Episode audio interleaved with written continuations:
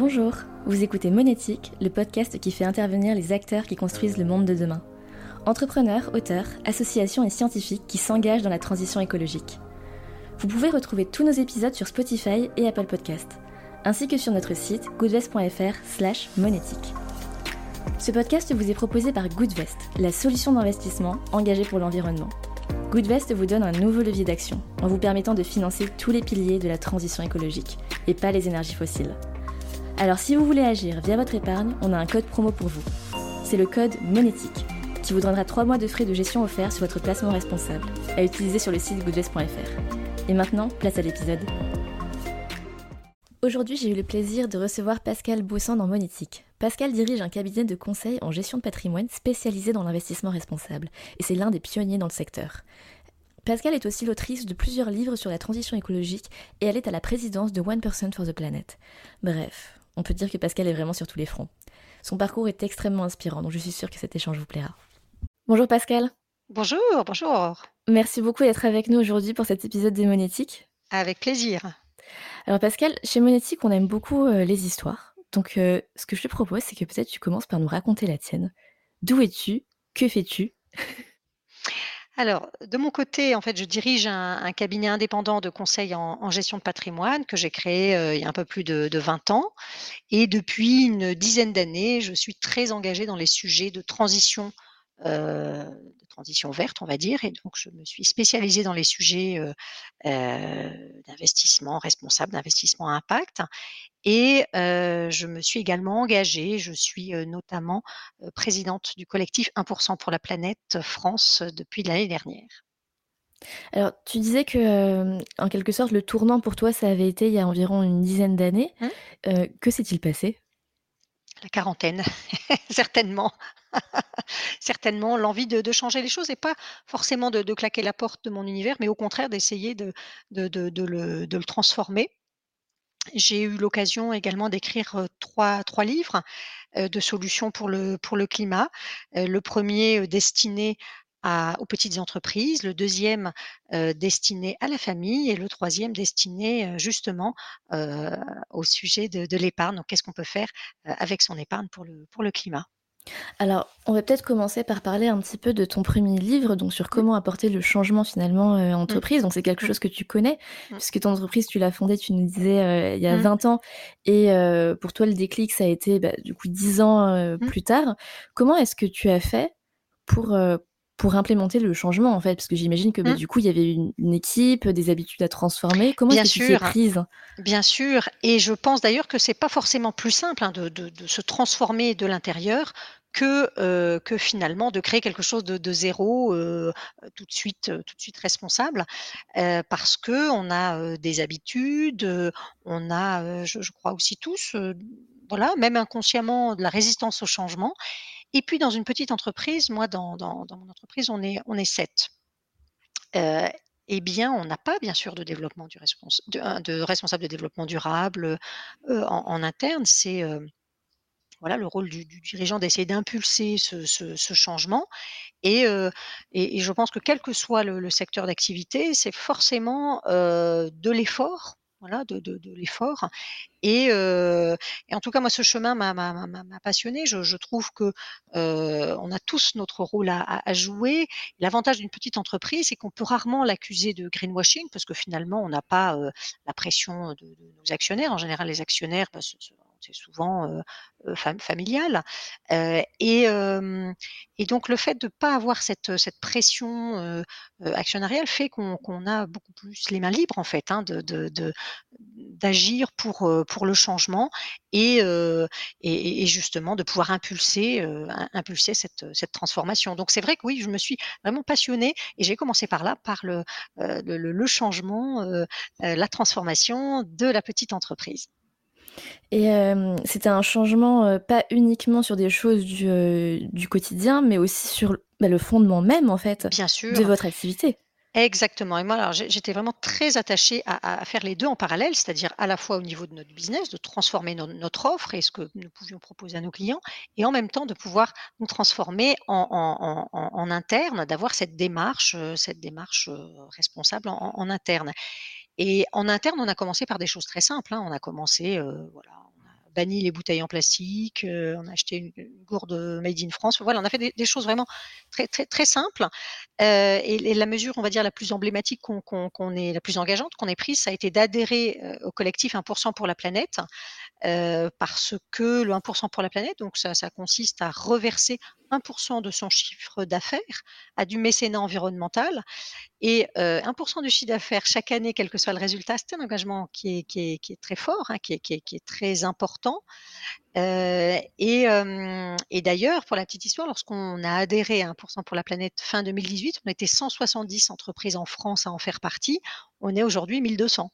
C'est impressionnant. Ça fait plaisir de faire partie d'un collectif d'ailleurs en, plein, en plein essor, en plein développement. Bah oui, oui, j'imagine. Mais alors, ce que je me demande, c'est qu'au niveau de, de, ton équipe, tout le monde a suivi, tout le monde a épousé, entre guillemets, le mouvement ou comment est-ce que tu t'y es prise concrètement Oui, alors forcément, forcément, on a, on a tous des, euh, des, des, visions différentes, des volontés d'engagement, euh, d'engagement différentes. Euh, bon, moi, je, je veux dire, je, je voilà, il y a, y a, des choses qui étaient importantes, par exemple 1% pour la planète. Vraiment, moi, je, je voilà, j'ai souhaité apporter cette, cette adhésion, cette, cette, cet engagement. Et d'ailleurs, d'ailleurs, toute l'équipe va chaque année aux rencontres pour la planète pour écouter les associations environnementales qui pitchent pour choisir quels, quels projets on, va soutenir. Donc évidemment, j'essaie de, d'impliquer tout le monde, enfin de sensibiliser tout le monde. Après, oui, il y a forcément des sensibilités, des sensibilités différentes, mais c'est vrai que nous, on ne reviendrait pas en arrière aujourd'hui. C'est-à-dire que quelqu'un qui, nous rejoindrait, qui, qui, ferait un rejet de, de cet engagement, on ne serait pas compatible en fait. Hein bien sûr. Donc il y a cet engagement-là, euh, donc dans vos habitudes, dans euh, bah, cette adhésion à One Person for the Planet, et ensuite il y a la transformation euh, de votre business. Mmh. Comment est-ce que ça s'est passé? Parce que c'est, enfin, c'est quand même pas anodin. On parle d'un cabinet en gestion de patrimoine. Mmh. Comment comment est-ce que tu as transformé ça? Mmh. alors, c'est vrai qu'il y a, il y a, il y a 8-10 ans, euh, euh, les choses étaient très différentes euh, d'aujourd'hui. Et heureusement, elles, elles, ont évolué vraiment plutôt dans le bon sens. Alors, bien, c'est comme toujours, on peut voir le verre à moitié vide ou le verre à moitié plein. Moi, j'essaie de voir le verre à moitié plein, c'est-à-dire finalement quels sont les progrès qu'on a fait, euh, même si le chemin à parcourir, évidemment, reste, très long et très important. Mais en tout cas, il y a, 8-10 ans, il n'y avait pas encore grand-chose. Donc, on a commencé par écrire un livre blanc sur l'investissement responsable. On, a été très attaché à le mettre en accès libre sur notre site Internet. Il a été pendant, 2-3 ans complètement en, accès libre sur notre site Internet. Puis, entre-temps, on a écrit un deuxième, euh, un deuxième livre blanc qui a, qui a pris la suite. Parce que même nous, professionnels du patrimoine, en fait, on ne savait pas trop ce que ça voulait dire investissement responsable. Est-ce que c'était réellement responsable? Est-ce qu'il n'y avait pas beaucoup de greenwashing? Est-ce que est-ce qu'il n'y avait pas des similitudes avec de la philanthropie? Enfin voilà. et, disons qu'on s'est rendu compte qu'il y avait une grande différence entre les investisseurs institutionnels qui eux avaient certainement une longueur d'avance parce qu'il y a voilà beaucoup plus d'exigences de la part des voilà, du, caisse de retraite par exemple. Hein, donc il y a eu beaucoup plus d'exigences au niveau des, grands investisseurs que, que des investisseurs particuliers pour qui l'offre, on peut dire, il y a 8-10 ans, était, quand même assez pauvre en fait. Et, nous qui sommes distributeurs, bien évidemment, on est tributaire, on est dépendant en fait de, de, l'offre créée par, par, par, tous les établissements financiers. Donc voilà, la première étape, ça a été l'écriture d'un livre blanc. Et puis après, comme on n'a jamais lâché, le, sujet, on a continué à, s'intéresser euh, aux innovations, aux nouveautés, aux, engagements qui montaient d'un cran, euh, eh bien, on va dire un peu partout sur, sur la place auprès de, tous les acteurs financiers. Et puis depuis, euh, l'offre de produits d'investissement responsable c'est beaucoup, c'est beaucoup élargi. Oui, tout à fait. Alors ça, vraiment, je, trouve que c'est évidemment une, une, bonne chose, et surtout que l'offre est accessible. Encore une fois, voilà, elle n'est pas réservée ni aux, investisseurs institutionnels dont on parlait tout à l'heure, ni aux grandes fortunes. C'est-à-dire que c'est, on a vraiment des investissements beaucoup plus responsables qu'avant, qui sont accessibles quand même assez facilement par, par le grand public. Et ça, ça c'est plutôt la, la, bonne nouvelle. Et puis, ça s'est accompagné aussi en même temps d'un mouvement, alors encore timide, mais malgré tout un mouvement d'information globale, nous indiquant que l'épargne eh bien n'était plus, n'est plus un angle mort en fait de l'action climatique. C'est-à-dire que l'action climatique, c'est vrai que les, les, les classiques, lorsqu'on commence à s'intéresser à son action pour le climat, c'est souvent les transports et l'alimentation. Enfin, je, simplifie, mais enfin, c'est souvent les deux grands postes qu'on regarde. Et, l'épargne, c'était, ça passait sous les radars en fait jusqu'à présent. Hein. C'était, un sujet vraiment pour eux ultra initiés. Et bah, grâce aussi à des entreprises comme vous, hein, eh bien, on, a quand même ce sujet qui commence à, même si on n'en est qu'au début, mais enfin, en tout cas, qui commence à, émerger et être un peu plus connu du grand public. Et ça, bien sûr, je trouve que c'est tout à fait une très bonne chose. Et heureusement, mais je trouve ça extraordinaire parce que tu vois, Goodvest a été créé en, 2020.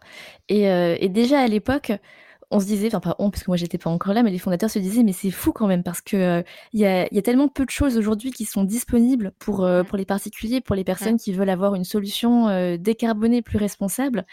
Et toi, tu avais commencé à amorcer ce tournant, à t'intéresser à l'investissement responsable même des années euh, auparavant, ça devait être le, j'ai envie de dire presque le désert. Le Far West, c'est ça. Exactement. Et, euh, et aujourd'hui, je pense qu'il y a encore aujourd'hui euh, une, une, croyance, un mythe, et cette idée que un investisseur responsable, un investisseur, j'entends, qui va vraiment avoir un impact positif sur l'environnement, c'est forcément quelqu'un qui a beaucoup d'argent. Mmh. Est-ce qu'on est d'accord aujourd'hui sur le fait que, euh, bah, en fait, pas du tout, l'épargne responsable, ça se démocratise euh, de plus en plus hein? Bien sûr, et c'est ce qu'on disait tout à l'heure. Moi, je trouve que c'est évidemment une très bonne chose qui est cette euh, vulgarisation, cette démocratisation de ce, de ce sujet-là parce que je, pense qu'on a tous sa part à faire. Alors évidemment, une grande fortune aura plus d'impact parce que les montants seront proportionnels évidemment aux, investissements, mais, je pense qu'il ne faut pas négliger l'effet collectif, c'est-à-dire que si moi, plus mon voisin, plus mon frère, etc., enfin plus mes parents, enfin voilà, mon entourage, eh bien, si on additionne en fait hein, les, changements de, comportement, alors bien sûr que, l'impact peut être tout à fait important. Mais complètement, et y compris de la part de personnes qui peut-être au départ euh, sont pas euh, très sensibilisées sur le sujet. Et d'ailleurs, j'ai une question pour toi euh, à ce propos.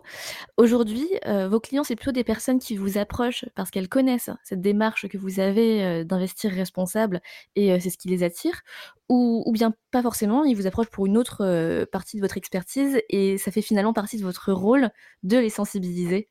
C'est un peu les deux en fait. Hein. On se développe beaucoup par, par bouche à oreille et donc on peut avoir voilà quelqu'un qui, vient nous voir, pas forcément sur ces sur ces sujets-là. Après, on l'affiche en première page de notre site internet. Enfin, nous voilà, on affiche bien sûr qu'on est adhérent du 1% pour la planète, qu'on est engagé sur ces sujets-là depuis longtemps. Donc le, client qui vient nous voir, bien sûr qu'il est quand même au courant de notre ADN, on va dire. Après, oui, on peut peut avoir aussi bien sûr des, personnes qui viennent nous voir spécifiquement pour ça, mais on a, on a les deux. Et dans tous les cas, dans tous les cas, on, aborde ces, sujets-là systématiquement. Et même les, on va dire les, les, épargnants un peu, un peu tièdes, eh bien, on, voilà, on, parle de ces sujets-là et en, expliquant la, démarche qu'on a et, et finalement l'impact que peut avoir, que peut avoir notre épargne sur, sur les sujets climat notamment. D'accord, donc des personnes qui sont déjà sensibles à ces arguments, mais qui peut-être le deviendront euh, encore mmh. plus après mmh. être passées chez mmh. vous. Oui, ouais, exactement.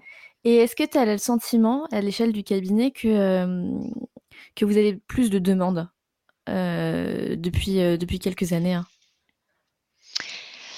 Objectivement, c'est encore timide. C'est encore, encore timide. J'aimerais bien hein, te dire oui, c'est la folie, on fait la queue dans le cabinet sur ces sujets-là plus qu'avant, c'est certain. Maintenant, euh, maintenant, euh, voilà, tout le monde n'a pas cette, sensibilité et encore aujourd'hui, on a encore, je pense, un déficit d'information de manière générale sur la nécessité euh, de, cette, de cette transition, sur la nécessité de changer. donc, donc, je dirais qu'il y, a encore quand même du, chemin, du chemin à faire. Et, et, donc, la pédagogie, voilà, la vulgarisation des sujets, la pédagogie, c'est vraiment un sujet clé. Moi, je passe beaucoup de temps aussi à essayer de d'évoquer ces sujets-là avec, euh, avec avec mes confrères, avec mes pairs, parce que je, je, pense que euh, voilà, moi, à mon niveau, je, suis engagée très bien, mais ça, ne suffit pas. Enfin, ce qui compte aussi, c'est qu'on soit euh, voilà, qu'on ait ce, passage, ce passage à l'échelle qu'on doit opérer entre nous, hein, le, milieu de la, finance, c'est un milieu très conservateur. Euh, et, pourtant, euh, voilà, on sait que l'impact on en parlait tout à l'heure, l'impact de l'épargne, il est très important. Donc, on doit changer, on doit être moins conservateur que, nous l'étions jusqu'à présent. Et, c'est important que, voilà, que, toute la profession, tous les métiers de la finance continue sur ce chemin. Je ne dis pas débute sur ce chemin, parce que je, pense quand même que ça a débuté, mais en tout cas qu'on continue d'accélérer euh, sur, euh, sur, ce, chemin. Donc c'est encore, euh, encore timide, mais c'est marrant parce que ça rejoint en fait le point de vue d'autres invités qui sont passés par Monétique, qui sont dans des secteurs complètement différents, et qui ils ont été plusieurs à me dire, mais les, discours écologiques, euh, sont de plus en plus euh, présents, de plus en plus virulents, euh, que ce soit sur la scène médiatique mmh. ou sur les réseaux sociaux ou, ou partout. Mais, mais, dans les faits, dans le business, on, on, remarque que ça, que ça, reste quand même hyper timide. Il n'y a pas une mmh. vague euh, de personnes écolos qui sont prêtes à investir responsable, à mmh. acheter responsable. On n'en est, pas, on est pas encore là. Bien sûr, oui, ouais, tout à fait. Et on peut dire un petit mot aussi du label ISR, dont je fais partie du comité du, du label ISR, qui est donc le, le, le, grand label d'État français hein, de, de l'investissement socialement responsable, donc ISR, investissement socialement responsable. Et, et dans ce, ce, label, en fait, avait été, enfin, a été récemment critiqué parce que justement, il n'était pas assez sélectif, pas assez responsable, et que finalement, c'était un peu trop facile d'avoir ce, label. Et, et, donc, moi, je, fais partie au sein de ce comité de, des personnes qui poussent pour que ce label soit justement plus sélectif, que les mailles du filet se, se resserrent, quitte à, perdre des fonds, hein, quitte à ce que des fonds perdent ce, label, ce label responsable.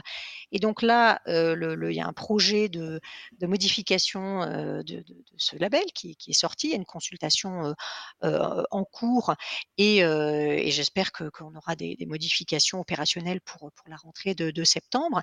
Et on a notamment le sujet de l'exclusion des énergies fossiles, qui est le grand sujet quand même extrêmement sensible, euh, parce qu'il y a beaucoup, il y a vraiment deux grandes écoles qui s'affrontent, hein, c'est-à-dire qu'une première école qui est celle de, l'accompagnement de la transition, c'est-à-dire qu'il faut rester actionnaire de, des mauvais élèves, je caricature, hein, enfin je, simplifie le, discours, mais qu'il faut rester actionnaire des mauvais élèves pour faire de l'engagement actionnarial, c'est-à-dire être présent aux assemblées générales et pouvoir peser parce qu'on est actionnaire justement sur une transformation qui doit être plus rapide et plus forte de, ces très mauvais élèves. Et puis il y a une deuxième école qui s'affronte qui dit non mais là vraiment les très mauvais élèves c'est plus possible. on a attendu longtemps, les transformations sont, sont, pas au rendez-vous. donc là eh bien voilà ne peut pas on peut pas les, les, avoir en, en, portefeuille. Donc je trouve que c'est des sujets qui sont pas simples hein, d'ailleurs, qui sont qui sont pas pas simples à, trancher.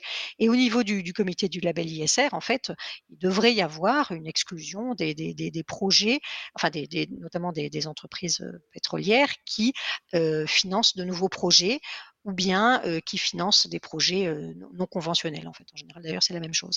Et, et donc ça, ça exclurait hein, les, grandes pétrolières classiques aujourd'hui. En tout cas, ça les exclurait aujourd'hui tant qu'elles développent de nouveaux projets.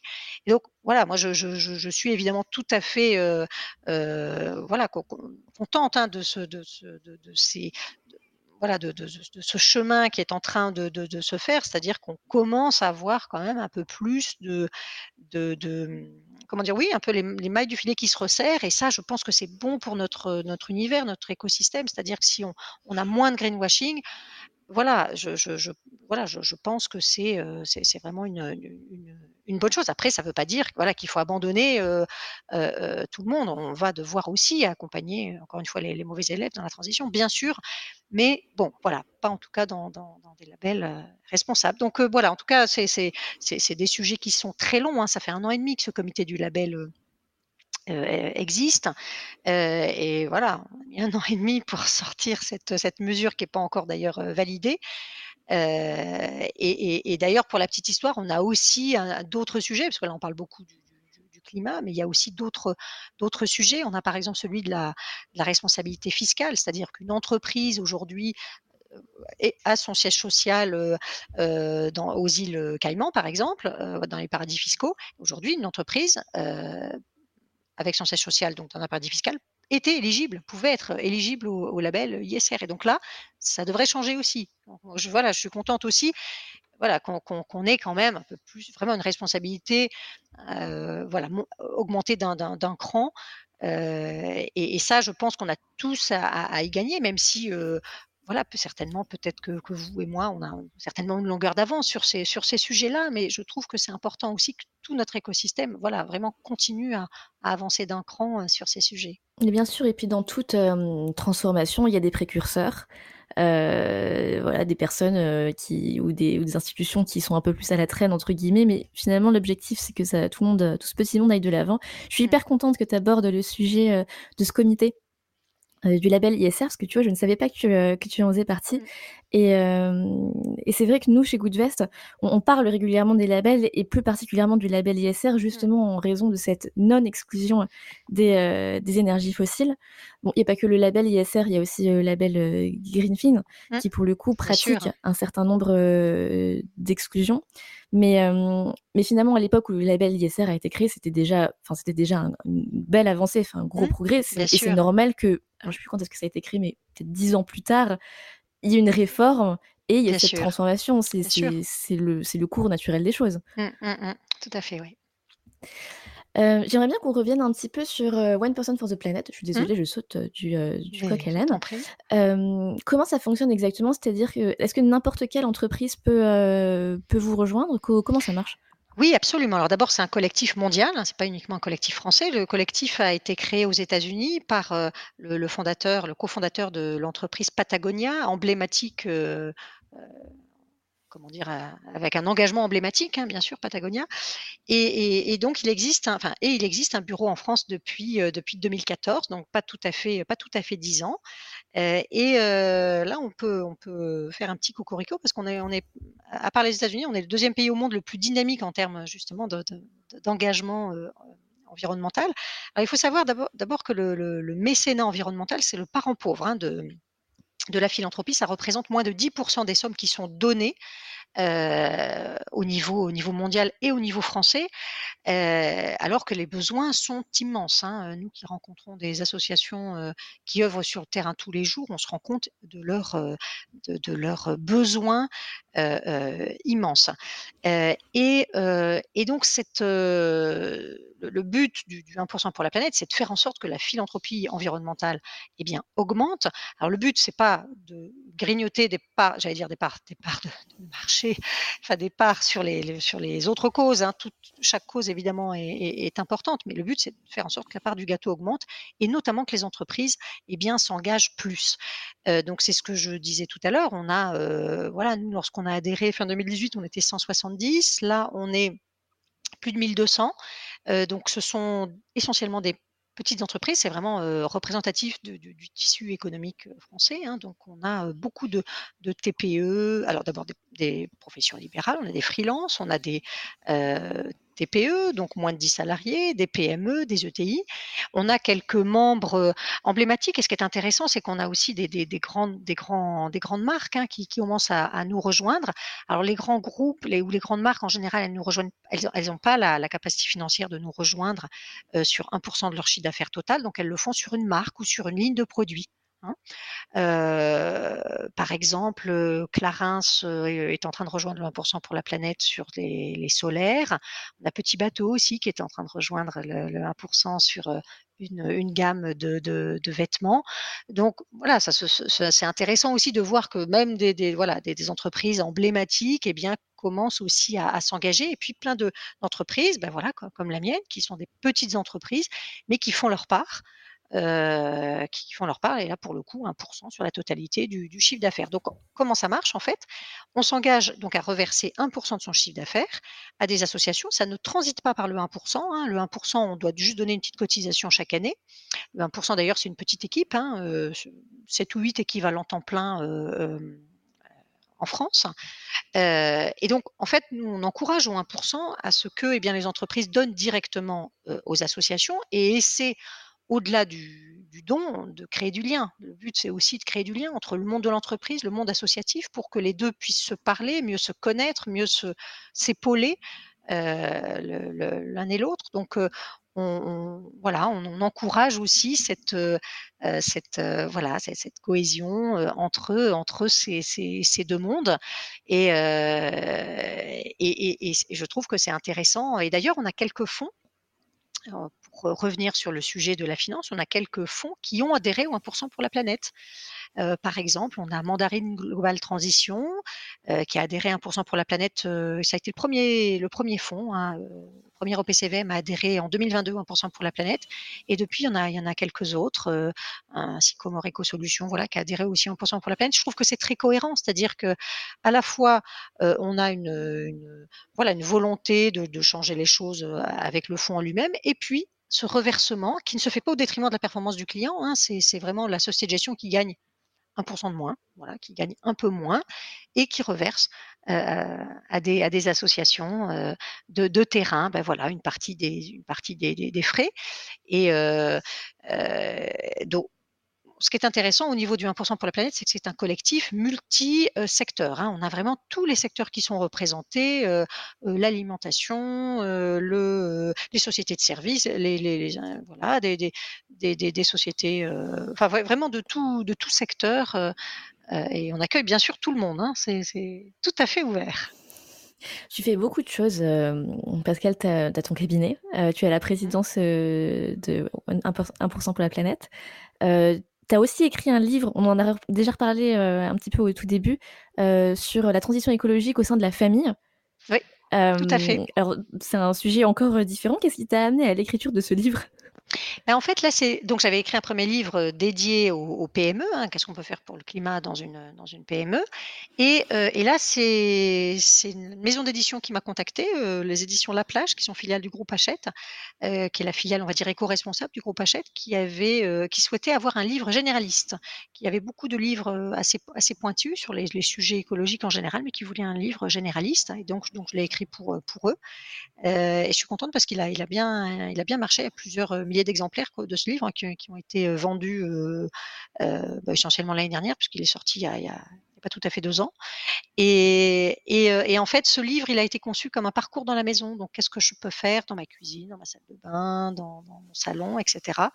et j'ai un petit chapitre d'ailleurs aussi, bien sûr, sur, sur l'épargne, pas très développé, puisque c'est un livre, un livre généraliste. Et moi, ce qui m'a beaucoup intéressé, ce qui me passionne toujours, c'est le fait de mettre en avant aussi le Made in France. Moi, je suis vraiment passionnée par le, par le Made in France, par l'éco-conception. Je trouve que c'est des sujets passionnants, la réindustrialisation industrialisation et voilà tous les sujets d'emploi voilà qui sont liés qui peuvent être liés à cette voilà cette transition à cette production plus plus responsable. Et, c'est vrai que d'ailleurs moi je, fais à titre personnel je, fais très attention à l'origine de, des, produits que, j'achète. Je, voilà, je suis très attachée à l'aspect local et, et made in France. Je pense qu'on peut dire de toi que tu es une personne qui est sur tous les fronts. Mais c'est vrai qu'une fois qu'on a, on a démarré un engagement, c'est difficile de faire, de faire euh, machine arrière. Euh, après, on, peut, on peut se tromper quelquefois. Moi aussi, je, voilà, je, pense qu'il y a des choses que j'ai, voilà, sur lesquelles je me suis trop focalisée et au contraire, quelquefois, j'ai, je suis passée à côté de, choses importantes. Euh, je, pense vraiment que le plus important, c'est, déjà d'être informé, c'est-à-dire d'essayer de ne pas se tromper, voilà, de, détecter quand même ceux qui veulent vraiment faire bouger les lignes et d'essayer de les encourager. Voilà, je, trouve que c'est c'est important de, faire sa part. Et puis souvent, on sous-estime, on se dit, bon, c'est pas grand-chose que je peux faire à mon niveau, mais on se rend pas compte en fait qu'on peut montrer l'exemple, en fait. Et ça, je, ça je, crois beaucoup à ça aussi, montrer l'exemple, inspirer ses, proches. Et ça, je pense que c'est tout à fait positif. Et puis, comme tu disais tout à l'heure, 1 plus 1 plus 1 plus 1 égale bah, beaucoup de monde à la fin. Mmh. En tout cas, ton parcours est particulièrement inspirant. on arrive à la fin de cet épisode. Est-ce que, pour terminer cet enregistrement, il y a des projets que tu as voilà, pour cette année ou pour l'année prochaine dont tu aurais envie de nous parler? Alors, c'est déjà d'arriver à tout faire. Et ce sera déjà beaucoup. c'est déjà d'arriver à tout faire. J'espère voilà, pouvoir, euh, pouvoir maintenir euh, les, engagements que j'ai pris parce que c'est vrai que c'est euh, voilà, c'est beaucoup de, beaucoup de temps. Bon, ma priorité, ça reste bien sûr la, gestion de mon entreprise et de, ma famille. Et, mais voilà, je, trouve que c'est important aussi de, quand on peut, hein, quand ça rentre dans l'agenda, d'essayer de, s'engager ailleurs, d'essayer de, de, donner du temps et, d'inspirer. après, il faut que ça, voilà, faut, faut, tenir la distance. Exactement, il faut tenir et puis chacun fait en fonction voilà, de, de ce qu'il peut. Un très grand merci Pascal pour cet échange. Merci Aurore, merci à toi, merci à vous. À très bientôt. Merci d'avoir été avec nous pour cet épisode de Monétique. Vous pouvez retrouver tous nos anciens épisodes sur Spotify et Apple Podcast, ainsi que sur notre site goodvest.fr slash monétique. Si l'épisode vous a plu, n'hésitez pas à le noter 5 étoiles. Bonne journée à toutes et à tous.